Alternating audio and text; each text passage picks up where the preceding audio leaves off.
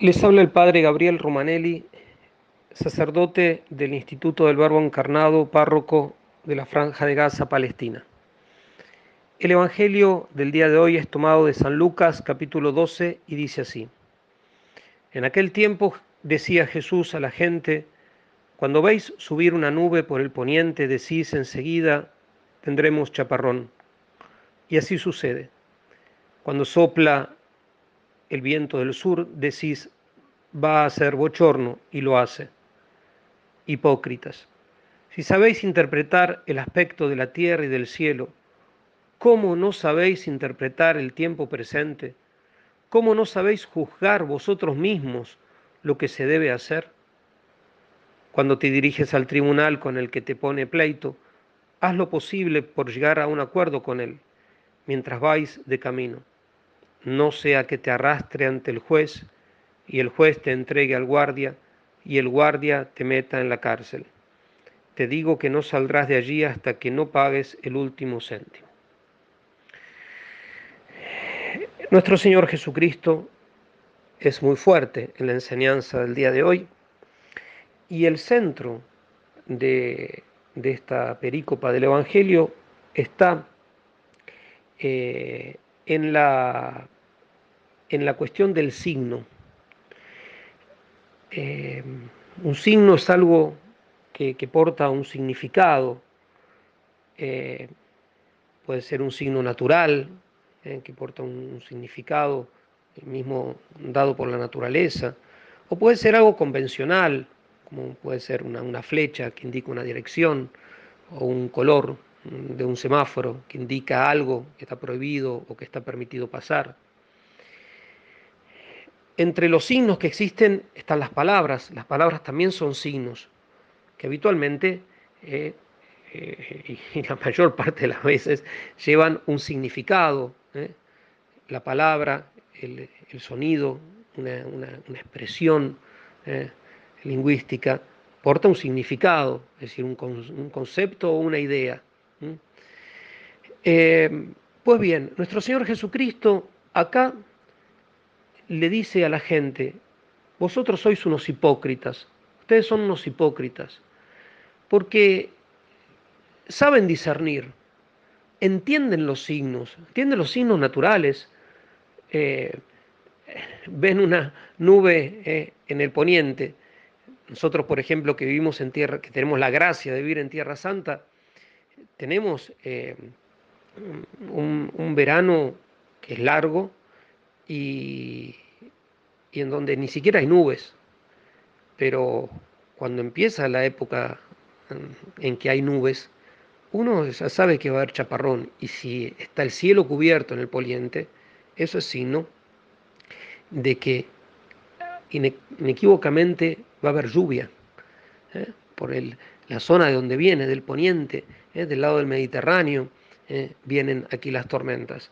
Entonces le dice, ustedes saben eso. Y, lo mismo dice cuando sopla el viento del sur, el viento que viene de la zona del desierto, del, Negev, incluso de más allá, ¿eh? dice va a ser calor, y es así, hace calor. Entonces dice, hipócritas, qué bien que saben eh, interpretar esos signos, entender esos signos, entender decir lo que significa. Una nube significa lluvia. Esa clase de viento que viene de esa dirección eh, significa calor. Dice, ¿y cómo no saben interpretar eh, el tiempo presente? ¿Cómo no saben juzgar ustedes, de ustedes mismos, lo que se debe hacer? Es decir, lo que está bien y está mal hacer lo que se debe hacer y lo que se debe evitar. Y me, preparando este, este, pequeño pensamiento, esta, esta homilía, me venía a la mente las otras enseñanzas de Cristo. Hay muchas veces que Cristo habla de signos. A veces los evangelistas, los apóstoles hablan de Él. Por ejemplo, cuando nuestro Señor Jesucristo hace el milagro de Caná de Galilea, ¿eh? En griego se usa esa palabra, semeya, es el primer signo que hizo Cristo, el milagro. Los milagros también son signos de la, de la, divinidad de nuestro Señor Jesucristo. ¿por qué? Porque con algo sensible, algo extraordinario, algo que ningún ser humano puede hacer, como es transformar en ese caso el agua en vino, se muestra algo que no es tangible, algo que no se puede ver con los ojos ¿eh? y que son testigos solamente los oídos, ¿eh? como se dice, la, la fe entra por los oídos. Entonces cuando Cristo manifiesta que Él es Dios, que es uno con el Padre, que vino del cielo, que es que antes que Abraham existiese, Él ya existía, ¿eh? en la prueba que da, ¿eh? no solamente las argumentaciones, no solamente que está avalado por la vida intachable de Él, está acompañado de todas las escrituras ¿eh? que profetizan su llegada, sino y sobre todo por los milagros y aquellos milagros que son milagros de creación, milagros que solamente pueden ser atribuidos a Dios, como dar la vida, como transformar las sustancias con la sola palabra. Y, Jesús muchas veces le va a echar en cara, porque no aceptaron no solamente las palabras de Él, esos signos ¿eh? que portan el conocimiento eh, de, de la sabiduría divina, sino que rechazaron los signos evidentísimos que Él era Dios, como es la resurrección de sí mismo, la resurrección de los muertos, la, sanación de, enfermos de nacimiento, eh, la multiplicación eh, creando de la nada eh, eh, sustancias nuevas, transformando el agua en vino, etc. Pero también en otro pasaje, nuestro Señor Jesucristo va a decir que esta generación, la gente que vive ahora, ustedes, ustedes y los que me rodean, piden un signo, piden milagros, milagros, milagros, pero no se le va a dar otro signo que el de Jonás. ¿Y cuál fue el signo de Jonás? El signo de Jonás fue la palabra, el llamado a la conversión. Ese fue el signo. Nosotros sabemos que eh, al final de los tiempos Jesús habló de los signos que iban a anteceder la llegada, el retorno del Hijo del Hombre, es decir, de sí mismo, de Él, eh, en gloria y majestad para juzgar a vivos y muertos. ¿eh? Y muchos de esos signos se han cumplido a lo largo de la historia y muchos de esos signos uno puede eh, verlos. ¿Eso qué quiere decir, Padre? Que ya está, que, mañana viene el Señor. Los signos que nos da nuestro Señor Jesucristo no nos dan exactamente una ubicación temporal exacta, es decir, mañana a tal hora va a venir el Señor. Él mismo lo dijo, nadie sabe el día y la hora. Es decir, los signos que habla nuestro Señor Jesucristo ¿eh? Eh, no son como las campanadas eh, de, una iglesia que en el, en el, último sonar indica que ya esa hora está cumplida. Habitualmente es así. Suena en las 12, la última campanada indica exactamente la hora 12. Pero si bien no tenemos con exactitud, nosotros no sabemos con exactitud el día y la hora, sí sabemos por aproximación, con certeza, que cuando se den esos signos que habla Jesucristo, de manera muy clara y muy patética, porque son terribles muchos de los signos que habla, va a venir eh, Jesús a, eh, a salvarnos. Por eso es que la Escritura nos dice, cuando veáis todos estos signos, ¿eh? levantad la cabeza, se acerca vuestra liberación. Nosotros ante muchos signos de los que habla nuestro Señor Jesucristo nos acobardamos. Tendemos a, no entenderlos o no querer entenderlos. Por ejemplo, la apostasía universal, queridos hermanos, es un signo de que Cristo está por venir. Quizás faltan mil años, dos mil años, tres mil años. Ciertamente que está cercano. Mucho ciertamente parecería que está bastante más cerca. ¿eh? Pero eh, uno tiene casi miedo porque es terrible lo que es el hijo de la perdición, ¿eh? lo que, cómo habla San Pablo, cómo van a ser los, los, hombres, los seres humanos al final de la historia. Verdaderamente pone una, una lista de, de vicios y pecados que uno dice, bueno, pero eso se dio en la humanidad, pero no en ese grado, no en esa universalidad, que también se está verdaderamente viendo, se está comprobando en muchos lados y no solo tanto en la, en la, sociedad que en un momento fue cristiana, donde desgraciadamente se comprueba una apostasía generalizada, un abandono de hecho no solamente de la práctica, lo cual ya es signo de apostasía, sino el abandono de la certeza, ¿eh?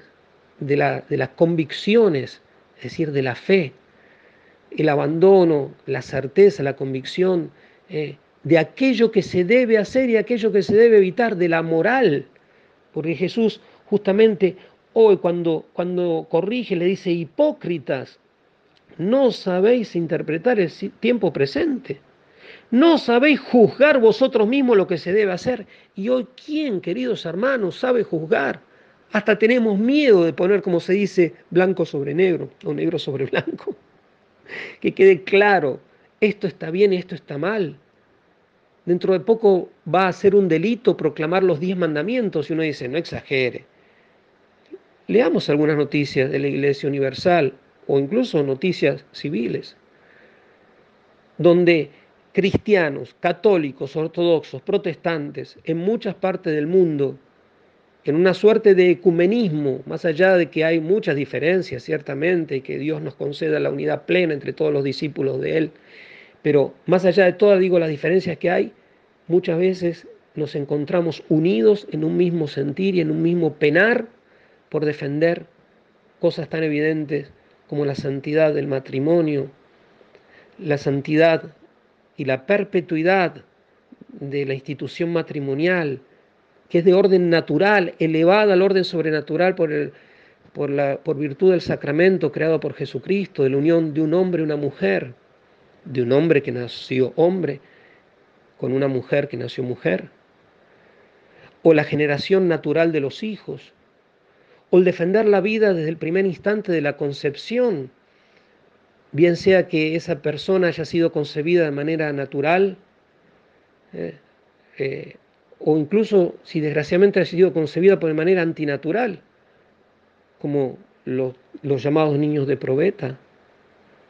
Y entonces, una vez más, como dijimos en otros sermones, se quiere callar la voz de la iglesia, se le quiere golpear para que deje de dar signos, para que deje de hablar, para que ni siquiera llegue esa señal que, no son muchas veces los milagros, porque Jesús dijo no se le va a dar otros milagros, otros signos, sino los signos que yo les dije que iba a pasar.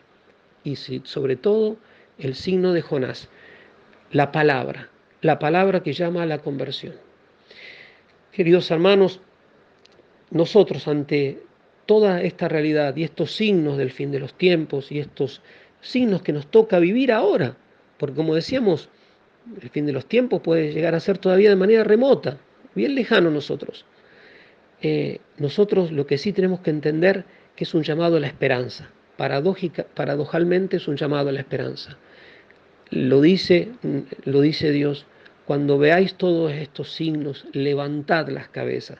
Se acerca vuestra liberación, se acerca el Hijo del Hombre, se acerca el buen Cordero, sea el buen pastor, se acerca Dios a liberarte. Ya va, te viene a rescatar de este valle de lágrimas, de este paraíso eh, perdido, de este valle de lágrimas, al paraíso verdadero, eh, al reino celestial. Que María Santísima eh, nos dé sabiduría para que dejemos de ser hipócritas, donde entendemos y juzgamos de todos, de todo, pero no entendemos y no juzgamos y no queremos entender y no queremos juzgar de la vida eterna. Y lo último, en relación a esto, nosotros tenemos deber de enseñar, los sacerdotes, a los fieles y a todas personas de buena voluntad, eh, los padres a los hijos, los maestros, los profesores a sus alumnos, todos los, adultos, los ancianos, que, han recibido mucho de la fe y de la sabiduría cristiana, eh, tienen el deber, eh, por más que muchas veces vienen rechazados, que se rían de ellos, que se rían de nosotros, tenemos el deber de comunicar a las generaciones venideras esta sabiduría, porque es la única verdad que salva. El llamado a la conversión universal el llamado a la santidad. Que la Virgen Santísima nos conceda la gracia de ser sabios y de interpretar todos los signos que vienen de parte de Dios.